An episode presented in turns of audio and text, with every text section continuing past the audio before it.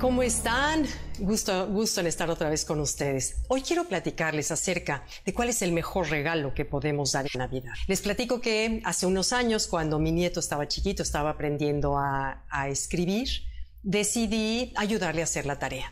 Y claro, como niño todo distraído, etcétera, tenía las cosas malas, letras, las vocales. Me acuerdo que estaba aprendiendo a escribir las vocales.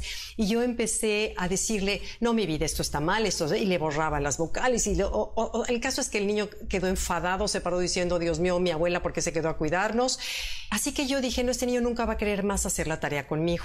Entonces cambié al día siguiente la táctica. Me dediqué a florearle cuando una vocal le salía bonita, ese momento se la aplaudía, se la reconocía, decía, mira Diego, qué bien te quedó esta así quiero que me hagas todas, y bravo, mira qué bien vas, qué limpiecita está tu tarea.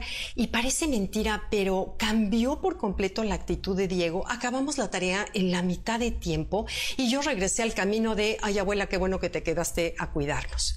Entonces, bueno, me puse a pensar, me acordé de esa frase que alguna vez escuché en mi vida y se me quedó grabada que dice, el hombre por hambre mata y por reconocimiento muere. Y eso se puede aplicar en todos los ámbitos de nuestra vida, no solamente con un niño chiquito. Yo no sé por qué el ser humano nos fijamos muy fácilmente en el error, en la falla, en la imperfección, en lugar de fijarnos en lo que sí hacemos bien. Está comprobado que los seres humanos, los que trabajamos en alguna empresa, hacemos las cosas bien el 80% del tiempo, la ley de Pareto. El 80% del tiempo lo hacemos bien y el 20% lo hacemos mal. Pero curiosamente, tanto papás como jefes nos fijamos en ese 20% que la persona, el niño, tu pareja, no está haciendo bien las cosas, cuando en realidad hace muy bien todo lo demás. Entonces, qué fácil sería decirle o qué generoso sería de nuestra parte decirle, te felicito, qué bien te salió esto, mira qué guapo te ves hoy, gracias al esfuerzo de todos es que este proyecto nos salió. Siempre reconocer a la gente hace que quiera más. Acuérdense que de veras es el deseo más profundo del ser humano, es ser aceptado, reconocido, reconocido el esfuerzo que hacemos. Y somos tan diría yo, tacaños en florear a las personas, en halagarlos, en decirles cosas bonitas. Entonces tú imagínate ¿Qué pasaría si en nuestras relaciones nos fijáramos en todo lo bueno que hace el otro?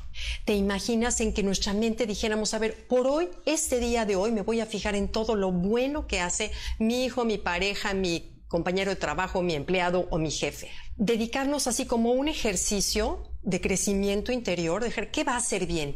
Y vas a ver que de veras es como una varita mágica en donde la gente empieza a hacer las cosas mejor. ¿Te has fijado cuando vamos a comprar un cosmético en cualquier tienda pasan y te dicen, ay señora, qué bonita blusa trae, o ay mire qué bonito su pelo, o qué bonitos ojos. Siempre te florean algo porque saben los seres humanos lo fácil que somos para caer presos del halago. Pero ¿por qué no usarlo no con el interés de vender algo, sino realmente con el interés de ganarnos esa persona? Porque queremos a las personas, pero nuestra mente se desvía a todo lo malo. Yo me acuerdo de una frase de Sor Juana Inés de la Cruz que decía, si es mío mi entendimiento, ¿por qué de encontrarlo tan torpe para el halago y tan duro para el daño. Si es mío mi entendimiento, incluso hasta con nosotros mismos, ¿no? Entonces, bueno, esta Navidad yo creo que es época en la que nos juntamos con la familia, con los grupos de las amigas o de los amigos o los compañeros de trabajo. ¿Por qué no buscar qué hizo bien esa persona? Quizás en qué te ayudó en el año, qué consejo te dio que te sirvió muchísimo, qué meta superó, qué sueños logró, felicitarlos ante los demás, ante la mesa de Navidad, porque en verdad eso, créeme que te lo van a agradecer mucho más que la corbata, el rollo de almendra o el collarcito que lo van a guardar en un cajón. Es mucho más valioso y a la gente tu relación con ella se va a estrechar muchísimo.